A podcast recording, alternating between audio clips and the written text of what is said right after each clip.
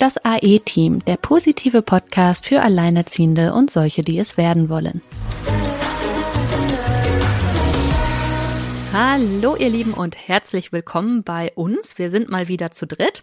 Heute ist Annalena bei uns zu Gast und es geht um das Thema Behinderung, im Speziellen um Autismus. Äh, super spannendes Thema, super weit gefächertes Thema und äh, ja, ich bin total gespannt darauf, was wir da erfahren werden, wie so das Leben als alleinerziehende Mama mit einem Kind äh, im Spektrum ja so aussieht, wie sich das gestaltet, was da so Hürden sind, was vielleicht auch die coolen Sachen äh, sind. Ne? Es ist ja nicht immer alles schlecht, das äh, sagen wir ja immer wieder gerne. Und der Kontakt kam über Silke zustande. Darum erstmal gerade an dich, Silke. Hi, schön, dass wir mal wieder so fresh hier zusammensitzen. Hallo, liebe Sina. Ja, ich freue mich auch sehr und äh, mit Annalena verbindet mich tatsächlich jetzt schon eine dreijährige Tradition. Äh, zum ersten Mal war sie bei mir 2020 im Februar in meinem aller, allerersten Mind and Money Seminar, sogar noch in Präsenz. Ähm, und seitdem hat sie wirklich jedes Seminar besucht, das ich seitdem, es waren nicht viele, gegeben habe. Aber wir haben uns deswegen auch schon ausgetauscht und auch schon telefoniert miteinander. Und es ist ja auch schon ein Blogbeitrag erschienen auf meinem Blog gut alleinerziehend.de ähm, von Annalena geschrieben. Also wer ähm, im Nachgang nochmal etwas nachlesen möchte oder vielleicht den ein oder anderen Link sucht, der wird ihn dann bei mir auf dem Blog finden. Ja, liebe Annalena, ich freue mich sehr, dass es heute geklappt hat. Ich weiß, die Terminfindung war jetzt doch auch sehr langwierig, hatte ja auch mit der Gesundheit deiner Tochter zu tun. Deswegen freue ich mich sehr, dass du hier bist und stell dich doch einfach mal kurz vor. Ja, hallo. Schön, dass ich da sein darf. Genau. Ähm, ja, ich bin Annalena, ich bin 35 Jahre alt. Ähm, genau, bin Heilpädagogin von Beruf und äh, systemische Beraterin und habe eben eine achtjährige Tochter mit Autismus. Und ja, hatte einfach beruflich und privat schon viel mit dem Thema Autismus, aber auch mit anderen äh, Behinderungen zu tun. Und genau, da wir einfach auch im persönlichen Austausch schon waren, haben wir gedacht, das könnte vielleicht auch ein ganz spannendes Thema für andere sein. Und genau deswegen haben wir uns heute das Thema einfach vorgenommen. Ja, weil das Thema Autismus, also wir hatten gerade im Vorgespräch, hatte Sina schon von irgendeiner coolen Fernsehsendung erzählt. Wie hieß ja. die nochmal? The Good Doctor, eine Good meiner Doctor. drei Lieblingsserien aufgrund der Dialoge, die da so stattfinden, genau. Genau, da geht's auch um Autismus und ähm, ich bin das erste Mal mit Autismus in Berührung gekommen bei, ich weiß, ich bin die ältere Generation bei Rain Man. Das ist ja der mhm. Film mit Tom Cruise gewesen, ähm, wo im Prinzip auch ein autistischer, ähm, ich glaube, es war sein Bruder oder Halbbruder oder sowas, ähm, skizziert wurde. Ähm, ich fand das ja total magic damals, dass er, die sind dann irgendwie nach Las Vegas gefahren und da ging es ums Kartenspielen und er konnte halt diese ganzen Karten sich merken. Ja, das mhm. also der wusste genau, was da noch bei Blackjack dann da im, äh, im Spiel sein muss. Und äh, das fand ich äh, extrem faszinierend. Das sind jetzt so diese coolen Dinge, die Sina, glaube ich, gerade angesprochen mhm. hatte. Äh, deswegen, ich kann den Autismus nicht so ganz greifen. Wie gesagt, er wird hier und da in Filmen dargestellt. Da weiß ich auch nicht, was ist überzogen und was ist Realität. Und deswegen freue ich mich sehr, von Annalena mal einen Einblick zu bekommen, auch vielleicht, woran erkennt man Autismus? Ja, genau. Nee, spannend, was du das gerade erzählst mit Rain Man. Ähm, da kommen wir auch nochmal, oder da möchte ich nachher nochmal drauf kommen, auch auf das Thema Vorurteile, weil es gibt auch bei Autismus extrem viele Vorurteile. Und ich sag mal, Rain Man ist halt so ein Extrembeispiel, mhm. ne? Und das ist auch sowas, was halt einfach in vielen Köpfen drin ist. So Autismus sind nur so diese Extrembeispiele von Menschen, die halt irgendwie überhaupt nicht auf andere reagieren, die so in der Ecke sitzen, die total apathisch sind, die ähm, ja, stereotype Verhaltensweisen irgendwie zeigen, aber Autismus ist einfach ein riesen, riesen Spektrum, weiß man inzwischen. Ähm, also deswegen spricht man inzwischen auch von Autismus-Spektrum-Störung. Und das Spektrum ist, es ist gigantisch. Das reicht von einer geistigen Behinderung bis zu einer Hochbegabung oder auch Inselbegabung. Das ist ja auch was, was viele kennen. Ne? Also viele kennen ja auch dieses Beispiel von dem Mann, der einmal über eine Stadt geflogen ist, ne, und die komplett. Ah, das ist auch Autismus. Ja, das war was. Ist er nicht mit einem Hubschrauber über ja, New York? Ja, oder war es Paris? Äh, nee, das war New York. Und er hat okay. nämlich von den ganzen Hochhäusern die komplett korrekte Anzahl an ja. Fenstern nachher aufgemalt. Ja, ja, das da war alles eins zu eins komplett korrekt. Das war der Wahnsinn. Das habe ich auch gesehen. Mhm. Genau, und also was halt im Autismus ist per Definition einfach, äh, ja, sind Auffälligkeiten in der sozialen Interaktion und Kommunikation und häufig wiederholende repetitive Verhaltensweisen. Ne? Und Autismus. Übersetzt das doch bitte mal. genau. Ähm, das heißt, ja, Menschen mit Autismus tun sich einfach in mit anderen Menschen in Gruppen vor allem häufig sehr, sehr schwer. Es fällt ihnen schwer, da hatten wir ja hatten wir es auch vorhin davon, einfach ähm, ja, sich, sich mitzuteilen teilweise. Also sie, das ist auch ein häufiges Missverständnis. Viele Autisten, es gibt, genau, es gibt nonverbale Autisten, also Autisten, die sprechen, nicht sprechen können. Und verbale Autisten, also Kinder oder Erwachsene, die sprechen können. Und trotzdem fällt es ihnen halt häufig schwer, sich mitzuteilen. Ne? Und das verstehen auch viele Menschen nicht, weil die denken, ja, der kann doch sprechen oder ja, warum sagt er jetzt nicht, was er braucht oder so? Aber es ist einfach in bestimmten Situationen so, dass die ja das nicht ausdrucken können oder auch keinen Zugang zu ihren Gefühlen einfach haben. Ne? Und genau mit repetitive Verhaltensweisen ist gemeint, dass es, dass bestimmte Wörter, Sätze, Tätigkeiten immer und immer wiederholt werden. Ne? Also das war auch eines der Dinge, die mir bei meiner Tochter als allererstes aufgefallen ist, so im Alter von zwei, drei Jahren schon dass sie bestimmte Wörter oder Sätze immer, immer wiederholt hat. Ne? Das, ähm, mhm. Also das nennt, ähm, ja, es fällt mir gerade der Begriff dafür äh, nicht, nicht mehr ein, aber ja, auf jeden Fall, das ist sowas ganz, ganz Typisches, ne? Ähm, genau. Und ja. wie, wie genau muss man sich das vorstellen? Weil Kinder wiederholen ja irgendwie häufiger irgendwie mal was. Äh, mein Sohn auch. Also der, der fragt was, dann antwortest du dem und der fragt dich noch dreimal genau das Gleiche. Das nennt man doch Demenz, oder?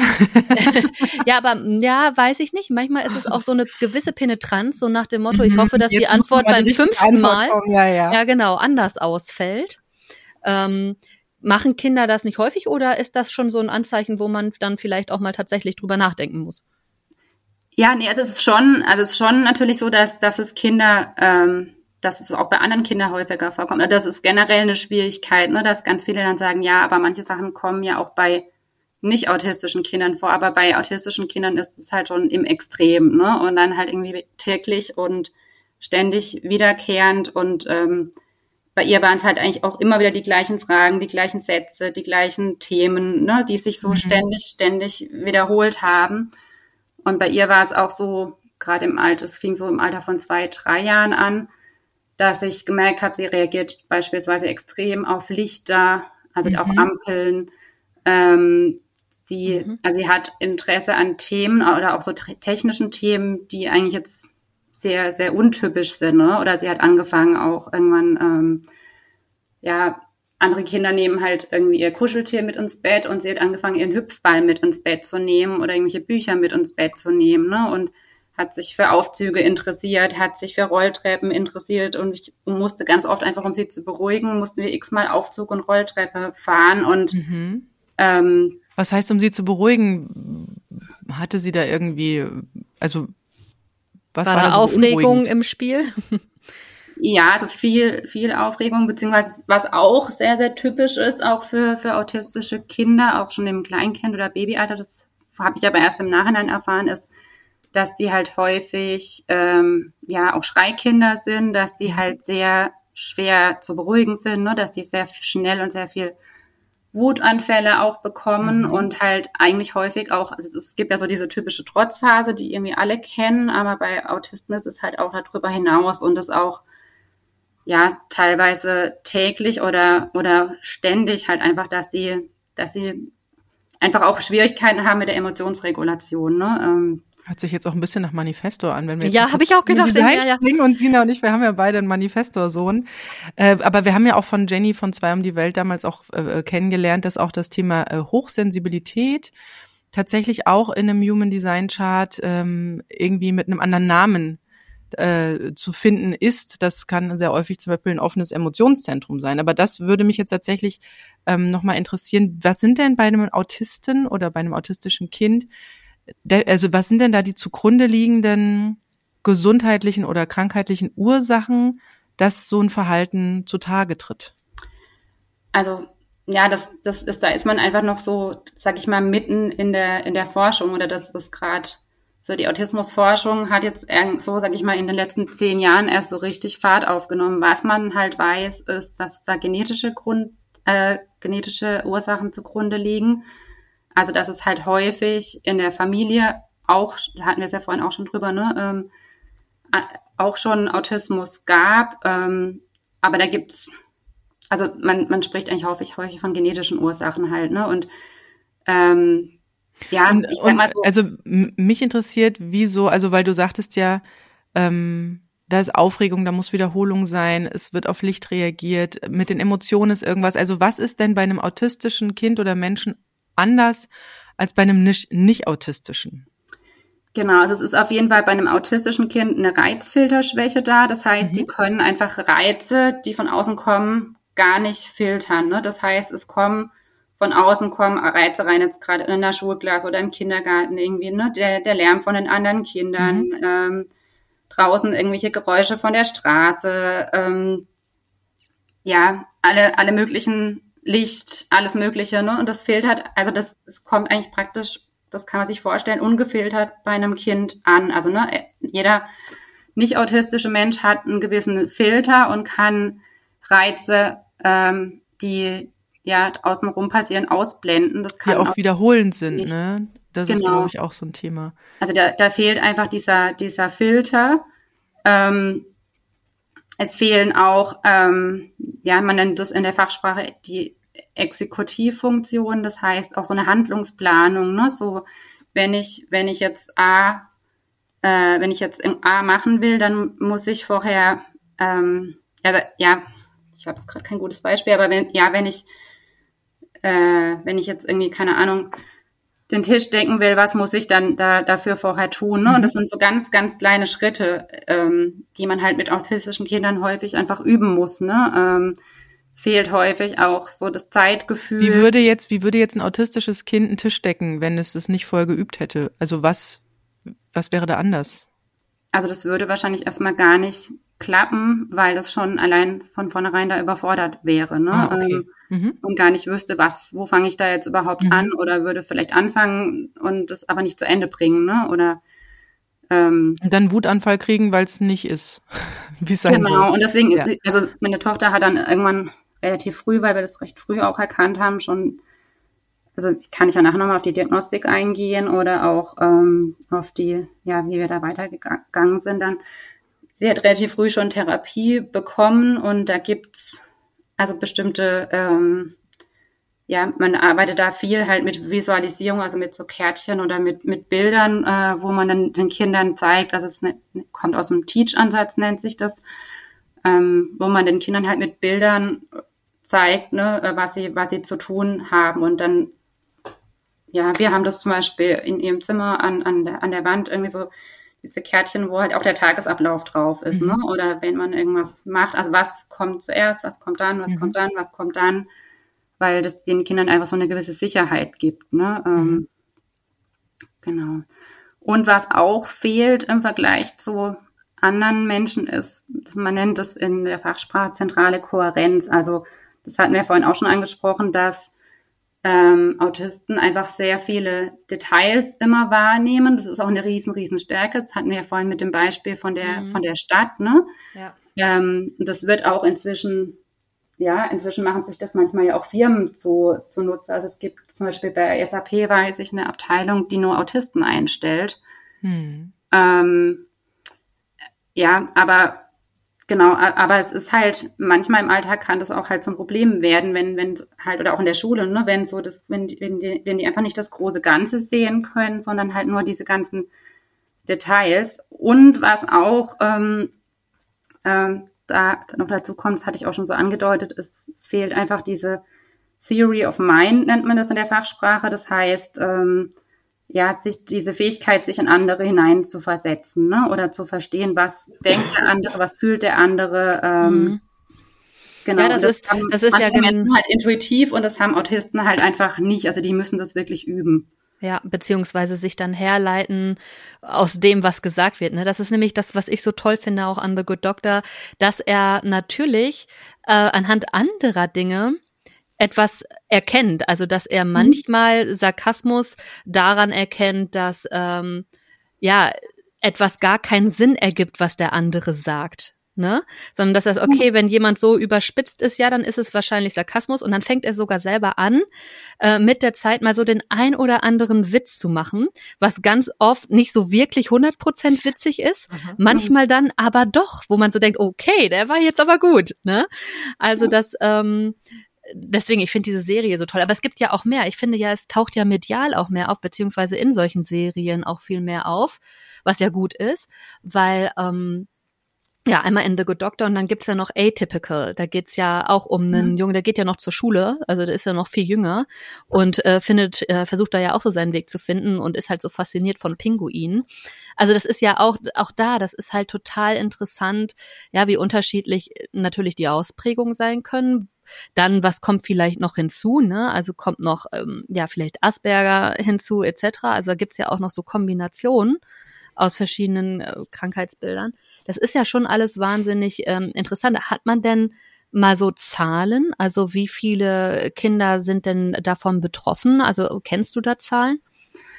Puh, ähm, habe ich jetzt leider nicht, nicht recherchiert oder weiß ich jetzt gerade nicht, aber die Tendenz ist halt auf jeden Fall steigend, weil jetzt immer mehr ich lese auch immer wieder Artikel drüber, dass halt immer mehr Kinder diagnostiziert werden oder auch immer mehr Erwachsene diagnostiziert werden. Mhm. Weil sich ja ähm, auch diese Diagnostik verändert hat. Ich weiß das von einem ähm, ja. Freund von mir, dessen Sohn äh, recht verhaltensauffällig ist und auch in der Corona-Zeit, das hat ihm nicht sehr gut getan. Das äh, ging, war voll der Schuss nach hinten. Äh, der, ähm, der wurde jetzt auch ähm, als Autist diagnostiziert, ähm, war auch schon in der ähm, Psychiatrie weil er einfach außer Rand und Band war. Und der hat mir auch erzählt, dass da sich jetzt viel verändert hat. Ähm, dass, also er, er, er sagte es überspitzt, es kann sich jetzt jeder als Autist diagnostizieren lassen, aber vielleicht kannst du das nochmal relativieren. Ja, also ja, das ist, würde ich jetzt so pauschal nicht sagen. Ich würde sagen, oder weil du gerade vorhin da auch mit dem Atypical und sowas gesagt hast. Mhm. Also früher hat man halt unterschieden, so bis vor kurzem noch, ich kann es nicht mehr sagen genau, wann der Zeitpunkt war, wann, wann das geändert wurde, aber im IC, also es gibt ja so, der, so einen Katalog an Diagnosekriterien ähm, und bis, ja, ich glaube, im Moment haben wir noch das ICD-10, das wechselt aber bald ins ICD-11 und im ICD-10 steht halt, also das sind halt alle Diagnosen, da stehen alle Diagnosen drin, die es gibt, ne, bei Ärzten einfach. Mhm. Und im ICD-10 stehen im Moment bei unter Autismus noch halt drin ähm, Asperger-Autismus, mhm. ähm, frühkindlicher Autismus und äh, atypischer Autismus. Kann ich eventuell auch noch mal ein paar Sachen dazu zu sagen. Und inzwischen mhm. weiß man halt einfach, diese drei Kategorien decken das Spektrum bei weitem nicht mehr ab. Oder es gibt auch Menschen, die sind da irgendwo dazwischen. Ähm, und genau, was ich halt, was wir, worüber wir vorhin auch gesprochen hatten, war, ähm, dass es immer mehr Erwachsene jetzt auch gibt, die halt gerade durch die Diagnostik bei den Kindern und weil sich die Diagnosekriterien halt erweitern, plötzlich merken, halt, stopp, ich falle ja auch in dieses, äh, ja, da, da rein oder häufig werden halt, ja, haben die irgendwie auch Probleme, kriegen eine Depression oder andere Erkrankungen diagnostiziert. Also man spricht halt von Komorbiditäten oder Autismus. Bei Autismus gibt's halt einfach auch so diese Gefahr, dass sich da andere Krankheiten, eben jetzt Depressionen oder so, nochmal irgendwann oben draufsetzen, wenn es nicht erkannt wird.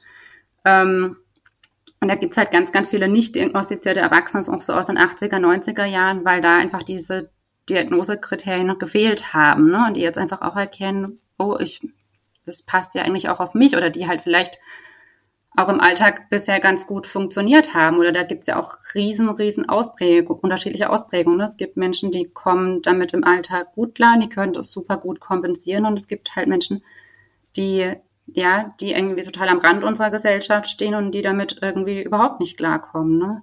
Mhm. Ich, ich kenne noch die, ähm, die Nachbarskinder von meiner Schwester, ähm, die im Haus nebendran gewohnt haben, das sollen auch, also ich habe sie persönlich nicht kennengelernt, sollen zwei Autistinnen gewesen sein und die wurden tatsächlich in eine eigene Schule gebracht. Also sie konnten nicht in die normale Schule gehen und bei denen war, also ich, wie gesagt, ich mache jetzt nur so ein, hier ein bisschen hier äh, Dorftalk, ja. Also du kannst es gerne dann auch sagen, nee oder ja oder sonst was. Also ich habe dann nur gehört, ähm, die brauchen so einen ganz regelmäßigen Ablauf am Tag. Und wenn das nicht funktioniert, dann, ähm, dann bricht im Prinzip eine Welt zusammen. Kannst du das auch bestätigen? Ja, total. Also auch von, von meiner Tochter, ne? Die hat jetzt einfach auch durch die Therapie gelernt, da auch flexibler zu werden.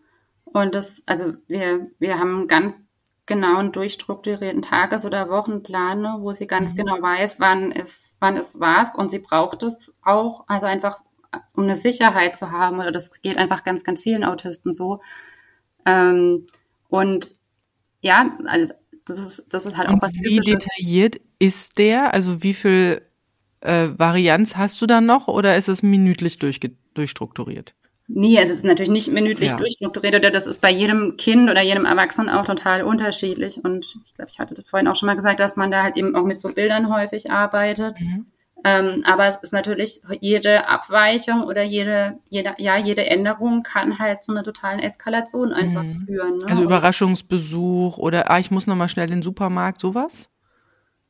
teilweise manchmal auch, bei uns jetzt weniger, aber es ist eher, wenn, wenn ich jetzt irgendwie versprochen habe, ach, wir machen jetzt heute irgendwas und mhm. Freundin kommt oder wir gehen noch da und dahin und sie hat sich auf irgendwas gefreut und das platzt ja. jetzt. Und ja, ja, ja. Das kenne ich aber von hier auch. Also das ja, ist ja, auch ich immer auch. die ah, und dann wird, der, wird das vorgeworfen und manchmal bei, bei meinem Sohn ist so, der wirft mir dann auch vor, ja, aber du hast das und das versprochen und manchmal stimmt das gar nicht. Da habe ich das gar nicht versprochen. Oder er macht mich so mürbe mit diesem hundertfachen Mal Nachfragen, dass ich halt, wenn ich zweimal beantwortet habe, mich wieder mit was anderem beschäftige und so abgelenkt bin und er dann irgendwas sagt und ich mache, mm, er so, ja, du hast ja gesagt. Ich so, nein, habe ich nicht. ne, also solche Sachen. Und also es ist aber ich, aber ganz ehrlich, ich war als Kind auch so enttäuscht, wenn dann ich mich auf was gefreut habe und es dann doch nicht stattgefunden hat. Ich war auch immer, wenn dann mal die Cousinen da waren oder so, ne, und mal irgendwie zwei Nächte übernachtet haben, wenn die dann nach Hause gefahren sind, bin ich immer erstmal in so ein kleines Loch, weil ich dann so traurig war, mhm. weil man so gar nicht auf dieses Ende der schönen Spielzeit irgendwie vorbereitet war. Aber ja, gut, ja, genau. Ja, aber das, das ist halt Übergänge, so Übergänge sind wahrscheinlich auch sehr schwierig für autistische Kinder, oder? Total. Also, also auch ne? so alleinerziehenden Thema, ne? Wochenende beim Papa und dann wieder zurück. Wie funktioniert's da? Ähm, inzwischen wieder besser, aber es ist auch immer so phasenweise, wo es einfach schwierig ist. Ne? Ähm, und eben, du sagst es halt mit den Übergängen, das ist ein riesen, riesen Thema. Also wir haben letztens einen Ausflug gemacht am Wochenende und dann ist sie mit in jedem Übergang, also an dem Tag viermal ausgerastet. Ne? ähm, und ich habe ich hab, ich hab irgendwann gedacht, boah, wann ist dieser Tag endlich zu Ende? Hm. Ja, also es ist wirklich, also ich habe das, bei mir ist es inzwischen schon so drin, oder das ist, glaube ich, was bei allen Eltern mit Autismus einfach so drin, dass man einfach, ja, das Kind permanent irgendwie auf, ja, auf Veränderungen, auf Übergänge eben vorbereitet ne, und Dinge einfach bespricht. Und, ich finde ähm, das so spannend, weil beim Human Design, wie gesagt, bei den Manifestoren ist die beste Strategie informieren. Das ja. heißt, die sollen lernen, dich zu informieren, aber man hat auch wirklich, man fährt gut mit denen und das habe ich bei meinem Sohn auch festgestellt, mhm. wenn ich den informiere. Ja, wenn morgens schon klar ist, ist ne? ne, wie der Tag bis abends aussieht. Ja. Ja, so ungefähr. Oder ähm, wenn, was weiß ich, äh, man irgendwas vorhat, dass man halt das vorher informativ äh, auch sagt, warum, wieso, weshalb, ja. Ähm, das ist tatsächlich was, was ich jetzt auch so beim Manifestor irgendwo festmachen würde, wenn ich jetzt, wie gesagt, nur auf das Human Design schaue. Das finde ich immer so ganz, spannend, dass das dann plötzlich äh, äh, in der, also auch diese diese so in Krankheitsbildern ne? und so sich ein Krankheitsbild sein ja, soll, ja, ja, vielleicht sind wir einfach nur alle anders, ja, und jeder hat seine Spezialisierung und wie du hast ja auch vorhin so schön gesagt, dass Autismus ja durchaus auch eine wunderbare Stärke hat, ja, äh, mhm. und dass gewisse Firmen jetzt da vielleicht eine ganze Autismusabteilung aufmachen. Aber wie sieht es denn so aus? Ähm, Genau, generell. weil du es gerade sagst mit dem mit der Stärke auch, ne? Also viele mhm. Autist, auch autistische Erwachsene oder inzwischen spricht man auch nicht mehr unbedingt von Autismus, von einer von einer Krankheit oder viele haben auch nicht so dieses Selbstverständnis von ich bin jetzt krank oder die sehen das. Ja, das fühlt auch sich auch die ganze Zeit schon komisch an, von einem Krankheitsbild zu sprechen, weil ich das tatsächlich auch noch gar nicht so gesehen habe. Also, also im, ich ich fühle da auch irgendwie anders drüber und würde jetzt nicht unbedingt sagen, dass das äh, so, so eine Krankheit ist, weil so klassisch irgendwie Krankheit ist für mich irgendwie was anderes. Aber wovon spricht man denn da? Was gibt's denn da für Synonyme? Ja, also genau, inzwischen wollte ich gerade sagen, gibt's, ähm, spricht man eigentlich auch von Neurodivergenz, ne? Also es mhm. gibt einfach Menschen mit Autismus, mit ADHS, ich weiß glaube ich, ob nicht sogar auch Hochsensibilität runterfällt, auch äh, Leserechtschreibschwäche, die wo man einfach weiß, das Gehirn ist einfach anders strukturiert. Also man könnte zu einem Gehirnscan auch nachweisen, dass das mhm. Gehirn anders, anders aussieht wie bei nicht neurodivergenten Menschen. Gibt's auch im da haben wir ja dann den super Ansatz, dass wir versuchen, es den Kindern trotzdem reinzuprügeln in unserer Gesellschaft. Um sie äh, auf Form zu bringen. Wie fährt man, ja, ich meine, guck dir allein das Schulsystem an. Also naja. allein diese Diktate, das ist doch einfach, das ist doch gar nicht auf diese Kinder abgestimmt. Also da, hm. da, da fahren wir doch wieder voll die falsche Schiene.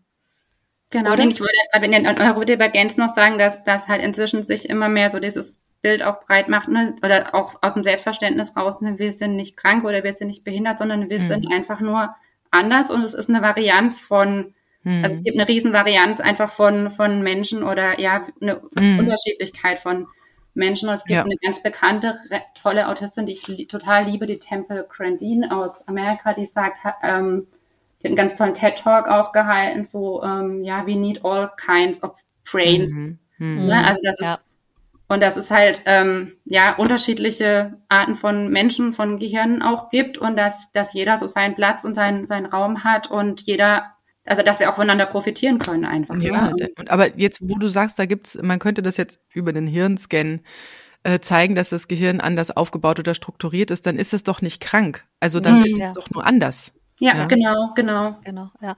Ähm, mal vielleicht einmal so, so ein bisschen zu den Anfängen, auch für dich. Ähm, du bist ja von Anfang an, hattest du mir ja im Vorgespräch auch gesagt, äh, so wie bei mir auch, von Anfang an alleinerziehend. Wie war denn das für dich emotional, als, also mit dieser Diagnose, als die dann feststand oder für dich das ganze Thema feststand? Ähm, ja, was hat sich für dich in dem Moment verändert? Puh, ähm, Genau, also es sind zweierlei Themen. Ne? Also ich war ja auch von Anfang an alleinerziehend, von mhm. eigentlich von der Schwangerschaft an, habe auch relativ früh schon im Wochenbett oder kurz danach gemerkt, dass meine Tochter irgendwie anders ist. Hab lang irgendwie halt immer gedacht, ja, das ist halt ein High-Need-Kind oder das ist halt irgendwie, ja, es ist irgendwie halt, ja, in Anführungsstrichen anstrengender oder fordernder oder bedürftiger halt, ne, wie, wie andere Kinder. Ähm, mhm. Und ich hatte, ich glaube, ich hatte vorhin ja schon gesagt, so im Alter von zwei, drei Jahren habe ich irgendwie gemerkt, gut, also das sind so ein paar Sachen, einfach weil ich mich da einfach auch beruflich gut auskenne. Ähm, das erscheint mir jetzt doch ein bisschen komisch oder verdächtig, sollte ich doch mal irgendwie genauer nachgucken lassen. Also bei ihr war halt auch schon früh ähm, eine, eine Entwicklungsverzögerung da und wir sind auch schon mit, ja, ziemlich früh angefangen mit neun Monaten halt ähm, ja ins SBZ und äh, irgendwann später auch Physio, Logo, wir haben alles irgendwie durch an Therapien, was man irgendwie machen kann. Ähm, und ja, einfach da, da ich selber vom Fach bin, habe ich halt relativ früh schon gemerkt, da, da ist irgendwas, aber ich konnte das nie so richtig greifen. Und dann mhm. eben mit zwei, drei Jahren kamen halt immer mehr Auffälligkeiten dazu, so dass ich gemerkt habe, da muss man jetzt doch mal irgendwie gucken. Also gerade auch irgendwann ins Richtung Schule geht, war dann auch, das war halt so mein Vorteil, einfach auch vom, vom Fachlichen her, dass ich da sehr gut äh, vernetzt war und einfach auch mir dann auch Hilfe geholt habe und gefragt habe, wo kann man da gut hingehen ähm, zur Diagnostik. Ähm, Wie wäre da so ein Schritt, wenn, wenn jetzt jemand sagt, oh, irgendwie fühlt sich für mich auch gerade so an, als würde ich gerne mal nachgucken, was würdest du da empfehlen, wo man da hingehen kann? Also wir sind damals, weil es halt bei uns nicht so richtig eindeutig war und meine Tochter jetzt auch ähm, ja, wir waren vorhin ja bei Rain Man. Also meine Tochter ist eigentlich so überhaupt nicht der Rain Man. Die ist mhm. einfach sehr, sehr offen. Die geht auf andere Menschen zu. Die ist sehr distanzlos.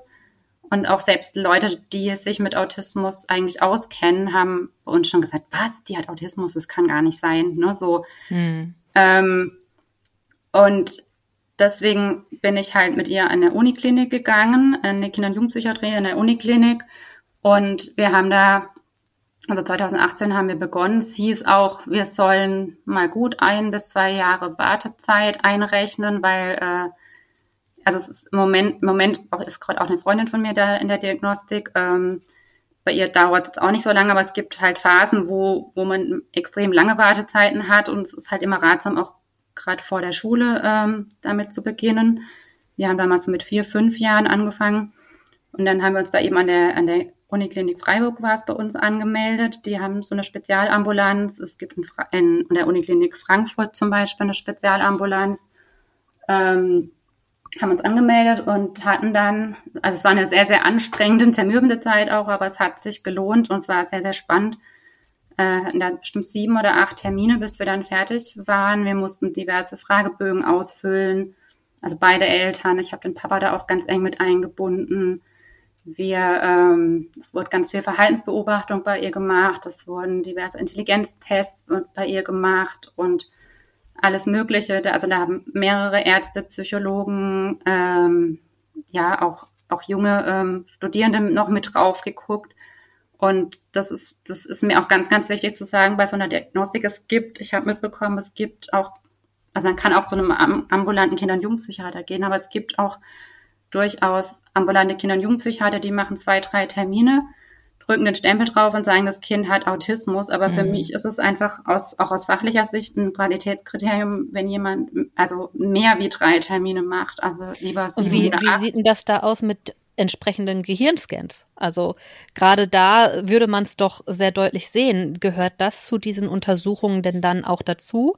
Oder macht man das nicht und macht es an anderen Dingen fest? Also ich, ich merke gerade so, so in, in diesem Gespräch, dass ähm, vieles von dem, was du schilderst, für mich erstmal oder viele Sachen davon nach einem normalen Kind klingen, weil ich das auch in meinem Kind sehe. Kann natürlich jetzt auch genauso gut sein, dass ich das in meinem Kind sehe, weil mein Kind vielleicht auch betroffen sein könnte.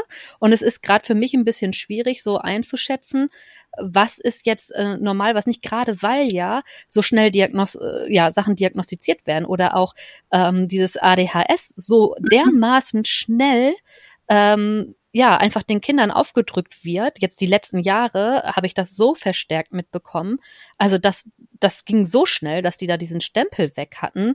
Aber das ist, da weiß ich manchmal nicht, wie du auch gerade sagst, wie sehr ist da wirklich drauf geguckt worden und ähm, stimmt das wirklich auch immer, was dann da am Ende bei rauskommt oder wird da einfach schnell schnell gemacht?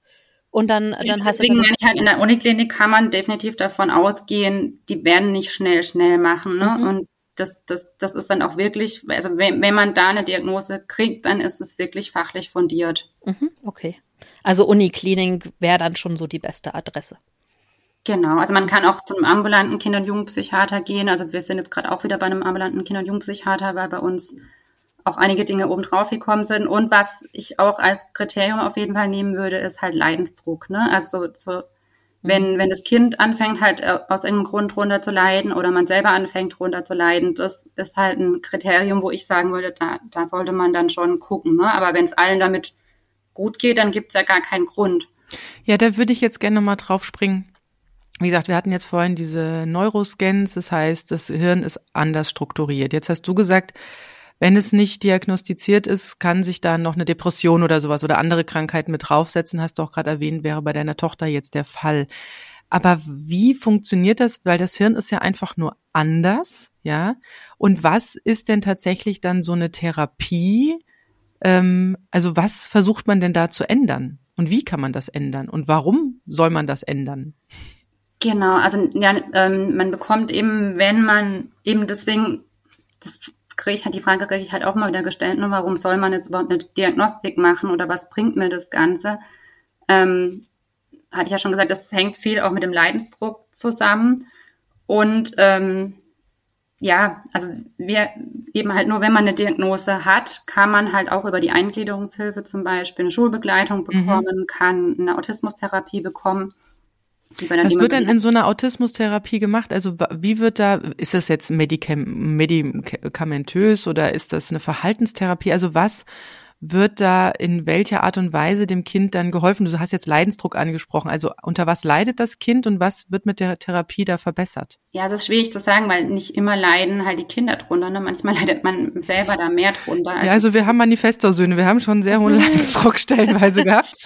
ja, ja. Mein Kind wusste ich von Anfang an, ist irgendwie anders und äh, hat äh, ja äh, hat mich ein Jahr lang nicht aus seiner aus seinem Radius gelassen. Ich, ich hatte ein Jahr lang ein Kind auf mir. Es gibt Bilder, wo ich äh, am Tisch sitze, esse und er liegt auf meinen Knien, weil mhm. ich ihn einfach nicht Papa geben konnte. Ja, also wie gesagt, ich äh, kenne so ein High Need Kind, ja. Mhm.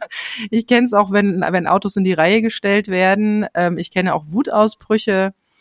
Ähm, aber vieles erkenne ich halt auch nicht. Deswegen frage ich mich jetzt einfach nur, ist es einfach nur ähm, normal, nur anders? Ja, weil wie gesagt, ist es ja nicht jeder gleich, sondern wir sind alle individuell. Aber was wäre tatsächlich eine, also du sagst jetzt natürlich Eingliederungshilfe beziehungsweise Schulbegleiter. Haben wir auch einen in der Klasse meines Sohnes, der hat eine Schulbegleiterin und das ist jetzt fünfte Klasse. Und da sehe ich aber auch gewisse Auffälligkeiten. Ich weiß nicht, mit was er diagnostiziert ist, aber es ist, äh, er ist noch sehr kindlich, ähm, er hat, äh, also er, er spricht so viel, aber wie gesagt, so Sarkasmus ist es halt nicht, sondern es ist immer so ganz klar und so ganz aufrichtig und ähm, hat auch Probleme oft, ähm, wenn es zu laut ist oder so. Also er rastet dann auch manchmal aus und er hatte so mhm. komische Ticks mit den Händen beispielsweise. Ich weiß nicht, wäre das jetzt ein Autist? Also das, ähm, das ist muss auch was ganz arg auffälliges. Das ist bei meiner Tochter jetzt nicht so, aber viele zum Beispiel, das was auch ein ganz typisches Merkmal ist, viele gehen auch auf Zehenspitzen mhm. oder wedeln so mit den Händen oder. Ja, genau, das hat er ja. Genau.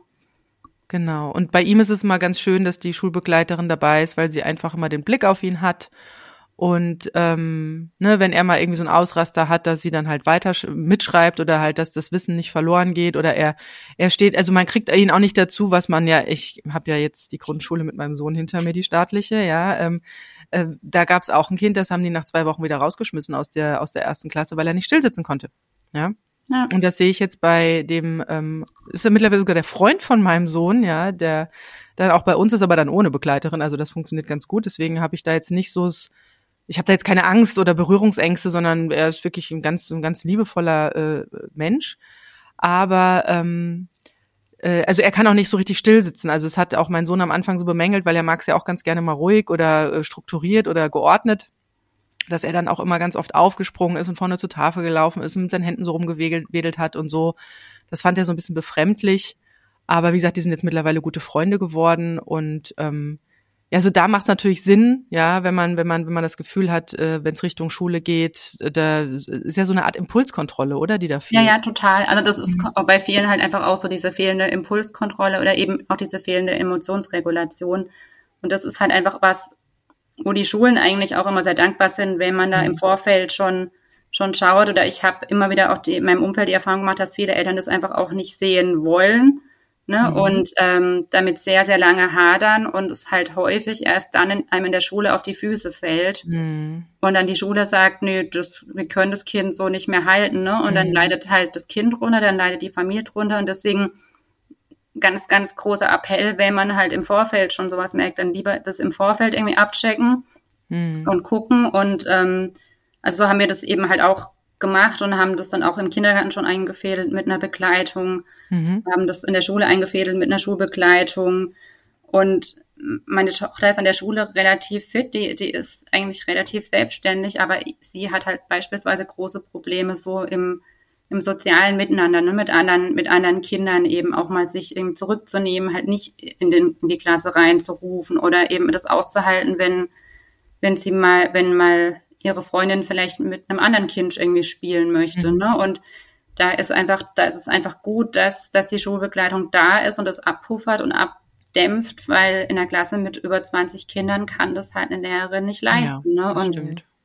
Ähm, genau, und da, da bin ich einfach total dankbar, dass sie da ist. Und aber auch da müssen wir halt jedes halbe Jahr oder Jahr drum kämpfen, dass die uns halt einfach erhalten bleibt. Ne? Und ähm, genau, und Genau, was mir bei der Schule auch noch wichtig ist zu sagen, es gibt auch, das wissen viele gar nicht, also wir hatten damals auch Beratung noch durch eine Autismusbeauftragte, also eigentlich jedes Schulamt oder jede Schule, äh, ja, jede Schulbehörde hat auch meistens Autismusbeauftragte, also das sind meistens Sonderschullehrer, die da speziell ausgebildet sind und die auch in die Klasse dazugeholt werden können, beratend und auch mal ein Kind beobachten können.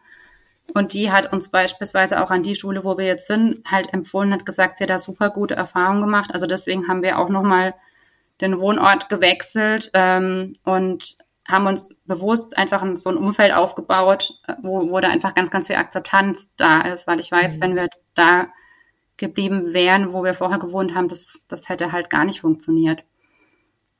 Und ähm, da hängt halt immer auch sehr, sehr viel von den Lehrern, von der Schule ab, ne? wie, wie die damit umgehen, ähm, wie offen die da auch sind. Und das ist halt, finde ich, auch immer wichtig, das im Vorfeld irgendwie abzuchecken. Ne? Hm. Jetzt würde ich gerne noch einmal auf diese ähm, diese Therapie. Du hast jetzt mhm. gesagt, ihr seid ja. auch bei einem ambulanten Ju äh, ähm, Kinder- und Jugendpsychiater.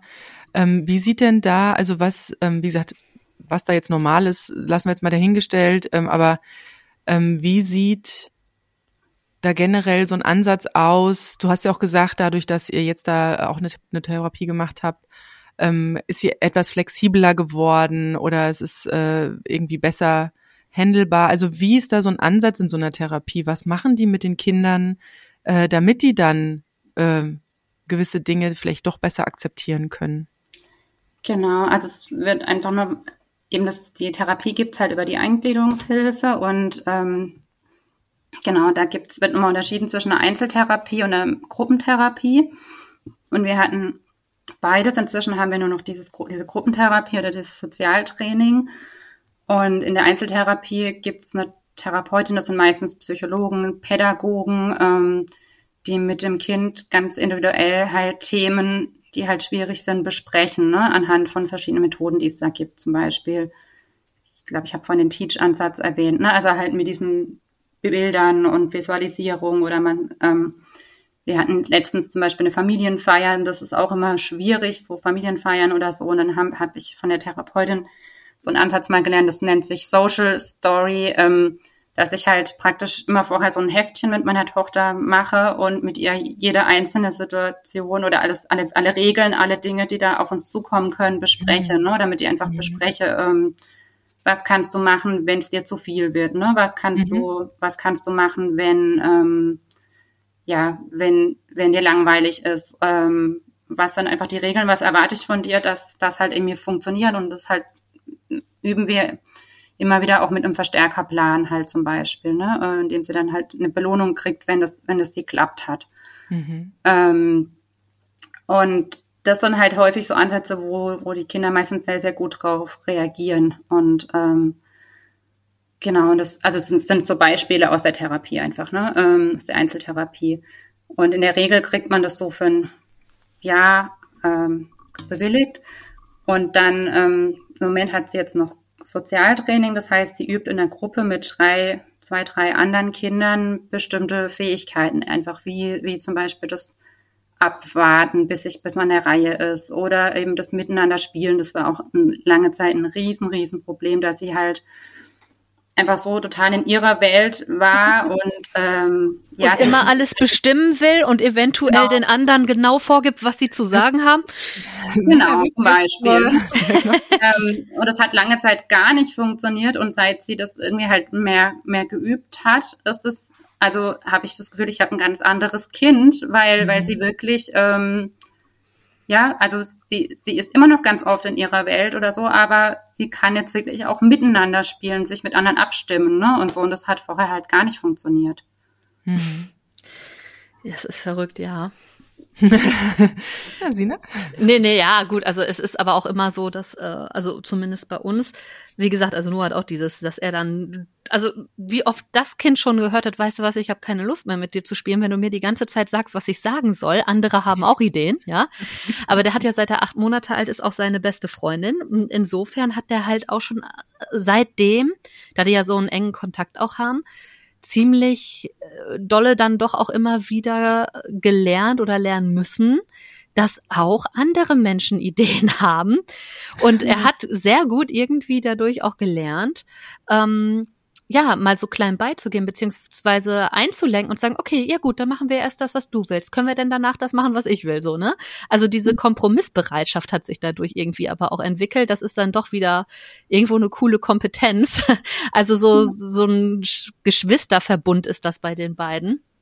Das hat halt so seine Vor- und seine Nachteile, aber so im sozialen Bereich, das sagen wir auch immer wieder, auch die äh, andere Mama, äh, sagen wir immer wieder, ey, das ist so wertvoll für die. Die sind sozial von der Kompetenz her mhm. dadurch so viel weiter teilweise als andere Kinder in dem Alter. Das ist schon erschreckend. Auf der anderen Seite können die sich natürlich auch die Augen auskratzen, wie das halt eben nur Geschwister tun. Ja, also ich habe ja, ich habe ja hier Geschwister. Also ich habe ja einen Sohn und eine Tochter. Aber es war mir auch ganz klar, wo mein Sohn auf die Welt kam, da muss noch eins her. Irgendwie hatte ich das gespürt, das äh, ist noch nicht das End vom Lied. weil er braucht das. Ja, und das wäre das wäre jetzt noch eine Frage an dich, Annalena. Mhm. Wie ist das, wenn ich jetzt wirklich ein diagnostiziertes autistisches Kind habe? Wie kommt das mit Geschwistern klar, mit neuen Geschwistern? Oder wie äh, lebt das, ähm, wenn Geschwister da sind? Puh, also ja, ich meine, das ist natürlich nochmal ein Riesenunterschied. Äh, ich glaube, das ist auch immer, immer wieder hoch individuell. Ne? Ähm, mhm. Also Genau, was auch ist, ähm, also bei der, der Autismustherapie, weil ich war früher selber sogar mal in, in, für den Bereich zuständig, auch äh, auf meiner Arbeit. Das, deswegen kenne ich mich da auch relativ gut aus. Ähm, also es ist auch so, dass wenn Geschwister da sind, dass die in die Therapie ganz eng mit eingebunden werden. Mhm. Ne? Und dass, dass es auch so gewisse sogenannte Geschwisterstunden manchmal gibt. Ne? Mhm. Und dass, dass, dass sie das auch, auch verstehen können, mhm, warum das genau. Kind jetzt so genau. besonders genau. reagiert vielleicht. Das ist auch wieder diese Informationsstrategie. Genau, und also ich glaube, es ist einfach auch, auch da immer wieder hoch individuell und es gibt Kind, also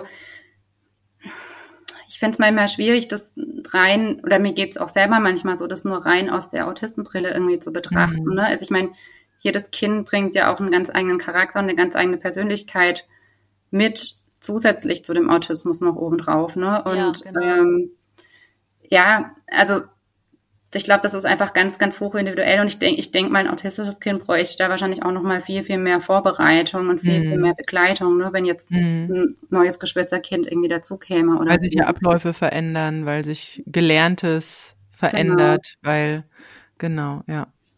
Jetzt hatten wir vorhin immer mal diesen Asperger angesprochen und ich habe tatsächlich vor kurzem mal wieder den wunderbaren Film Fuck You Goethe gesehen, wo auch ein Asperger ähm, da hinzugekommen ist, ich glaube ab der zweiten, äh, ab, ab, ab Fuck You Goethe 2.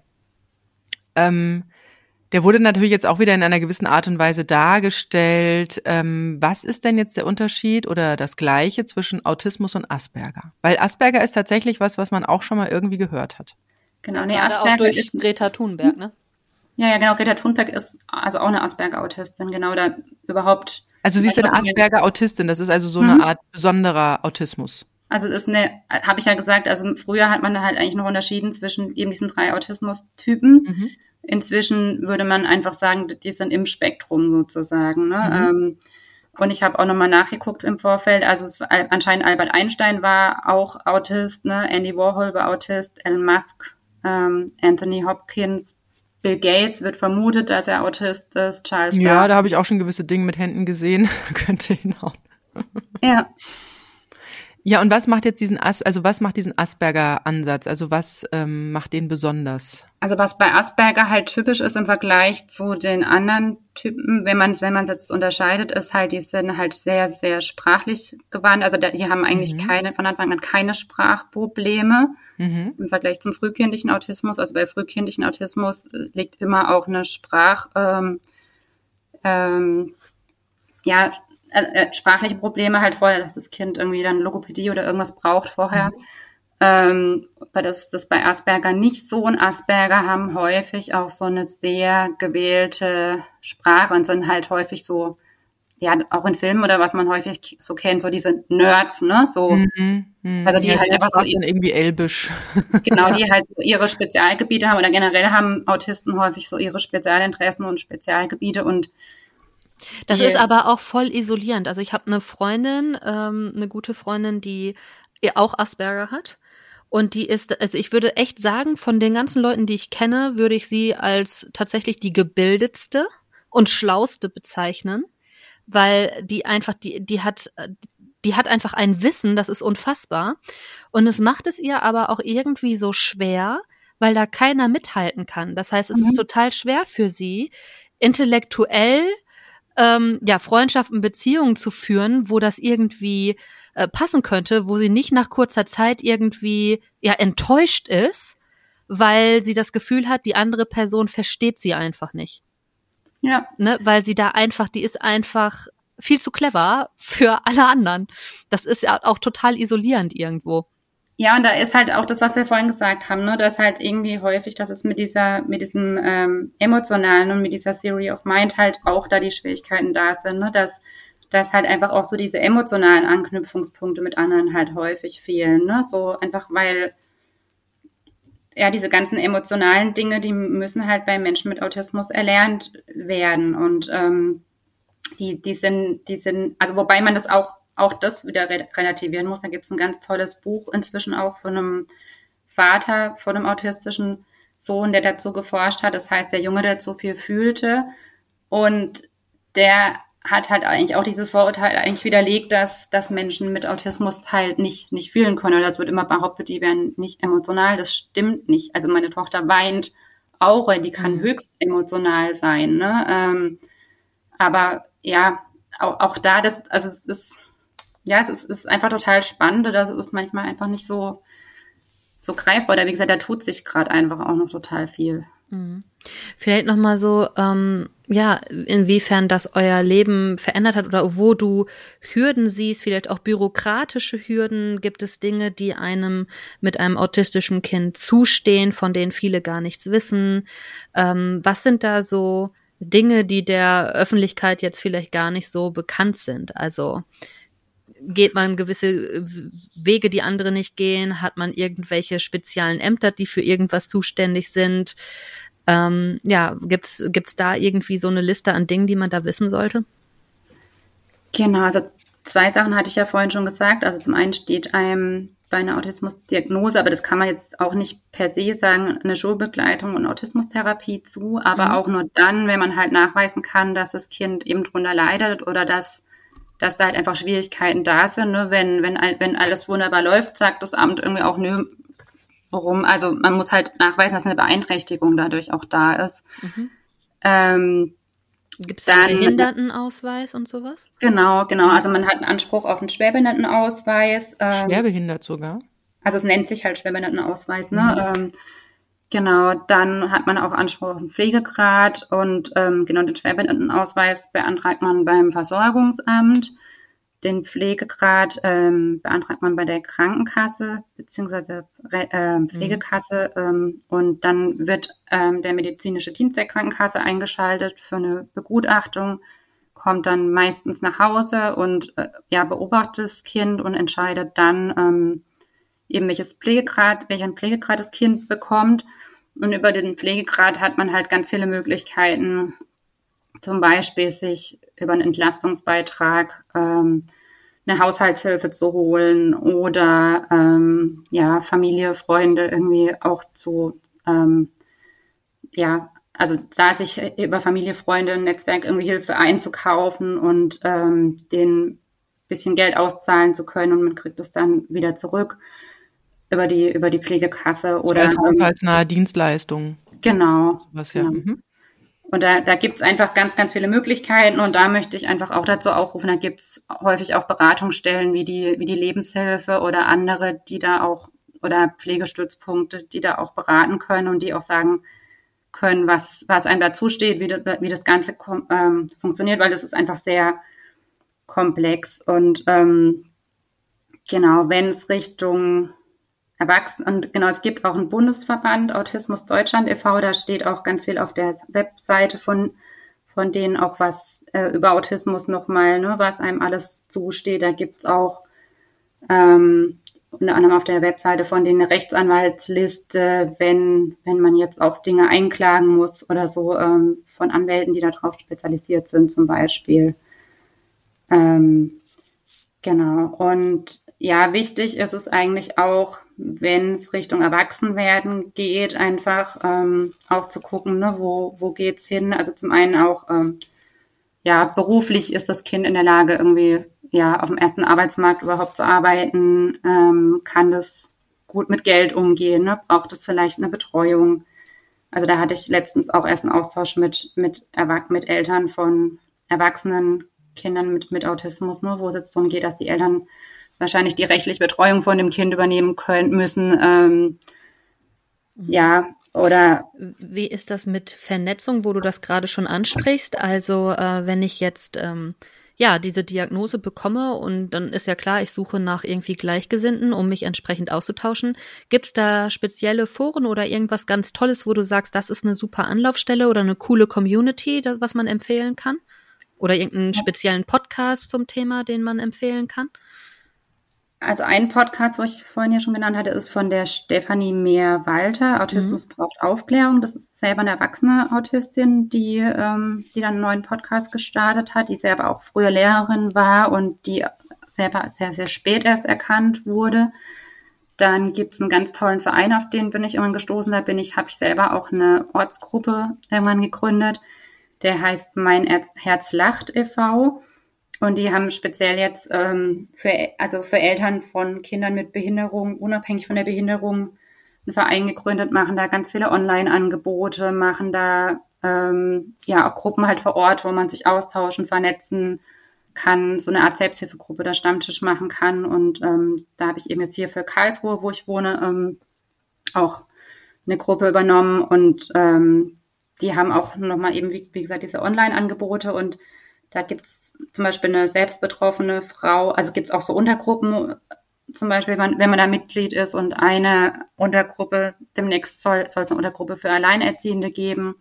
Es gibt auch ähm, ja eine, seit kurzem eine Untergruppe Autismus ADHS und da ist eben eine selbstbetroffene ähm, erwachsene Frau mit Autismus drin, äh, die selber auch eine Tochter mit Autismus hat und Autismus-Coach ist. Und ich finde immer wieder, also ich habe beruflich auch mit Menschen mit Autismus zu tun und ich finde es immer wieder spannend, auch gerade von Erwachsenen so deren Perspektive zu hören, weil die halt ja aus einer ganz anderen Sicht nochmal ihr inneres Erleben nochmal schildern können, irgendwie, ne? So wie ein Kind das manchmal noch gar nicht kann. Ne? Ja, also ja. die hat mir letzten Teil zum Beispiel auch erzählt, ja, ich habe häufig halt auch diese Wutanfälle und diese Meltdowns und dann bin ich ja drin und dann bin ich da in meinem Tunnel und dann geht irgendwie gar nichts mehr.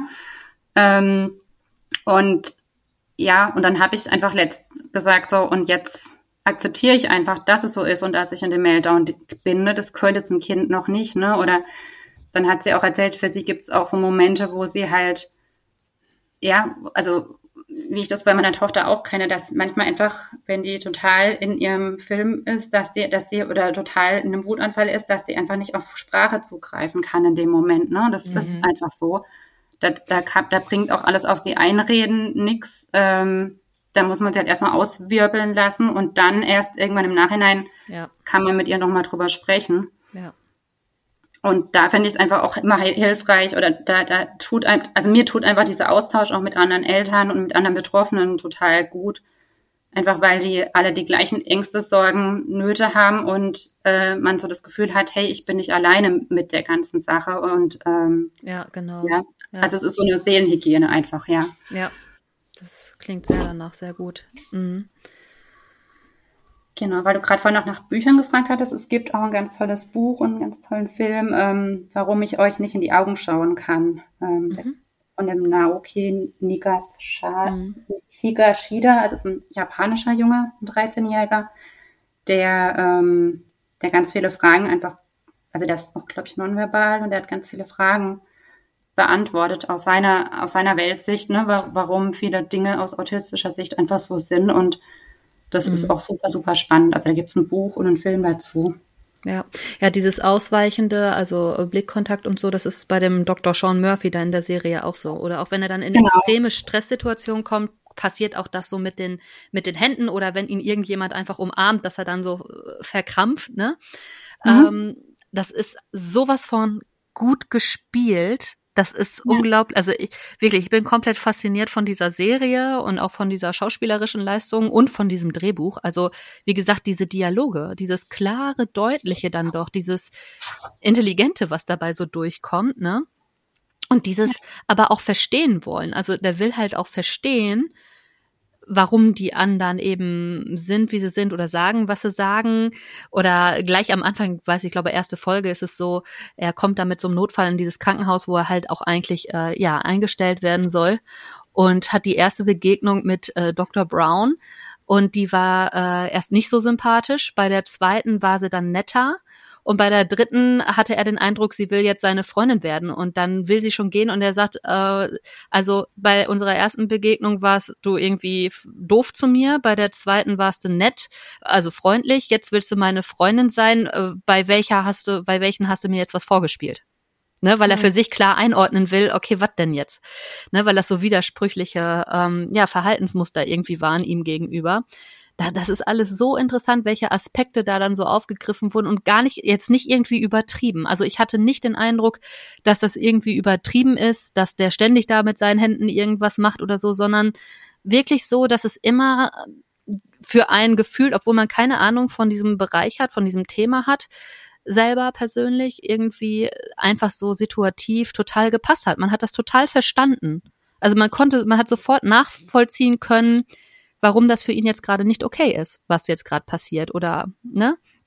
Ja. Also wirklich spannend. Was, was auch sagt mit diesem fehlenden Blickkontakt, das ist, habe ich vorhin auch vergessen noch zu sagen, neben der Ironie und mit dem, mit den ne, ähm, Sprichwörtern, die schwierig sind, das ist auch was ganz, ganz Typisches, oder das wissen ja auch viele Menschen. Und eben dieser Junge in diesem Buch, ähm, also warum ich euch nicht in die Augen schauen kann, der beschreibt es auch, ne, warum das für ihn so ist. Also für ihn ist es so, wenn ihn jemand anguckt, das, also das ist, als würde ihn jemand durchbohren und das ist wirklich, also auch fast körperlich schmerzhaft für den, ne, wenn ihn jemand mhm. anguckt. Und mhm.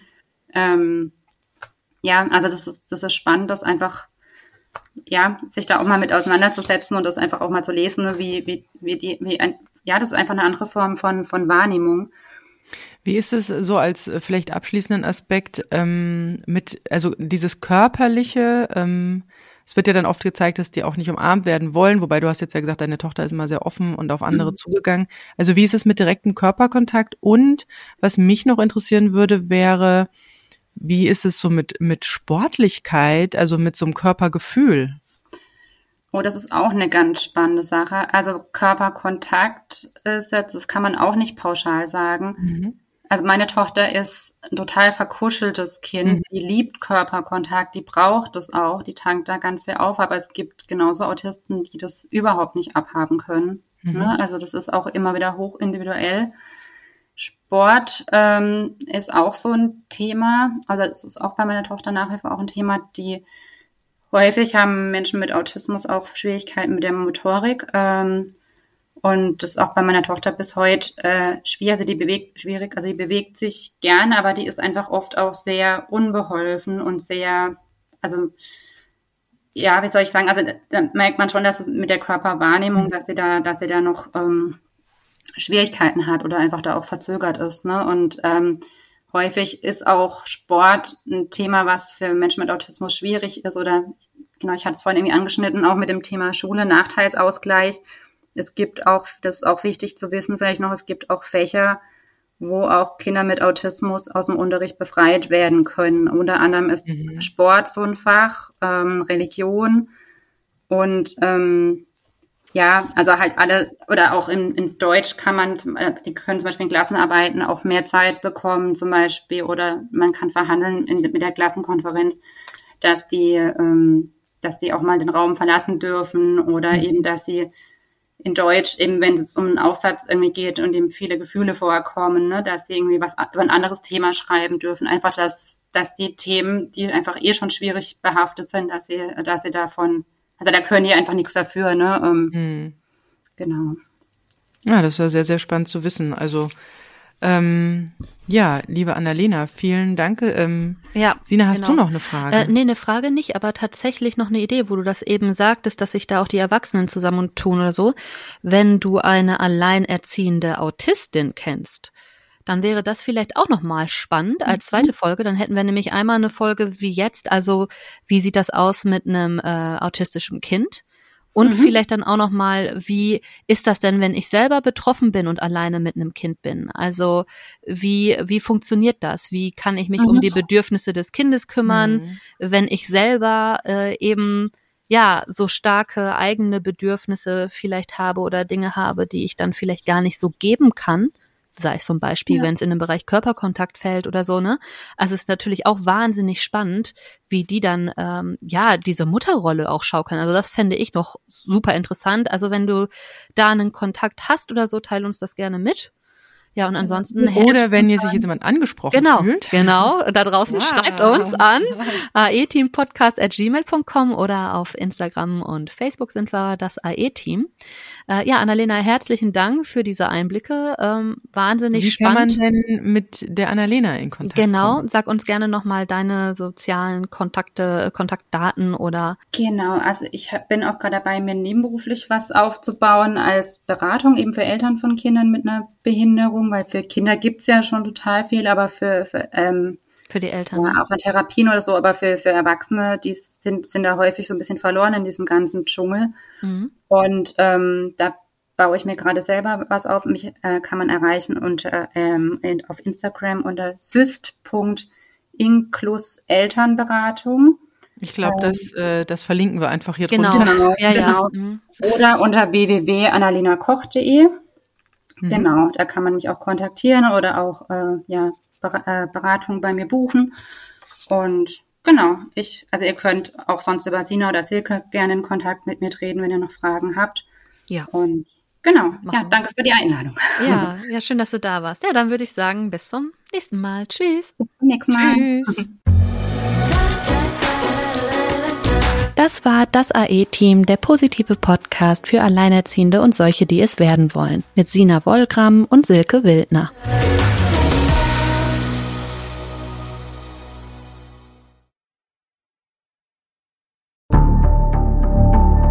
Lange kann ein Mörder sein dunkles Geheimnis bewahren? Wann bekommen die Angehörigen Gewissheit und die Opfer Gerechtigkeit? Jedes Jahr werden bei der Polizei rund 100.000 Menschen als vermisst gemeldet. Drei Prozent davon, also 3000 Menschen, bleiben länger als ein Jahr verschwunden.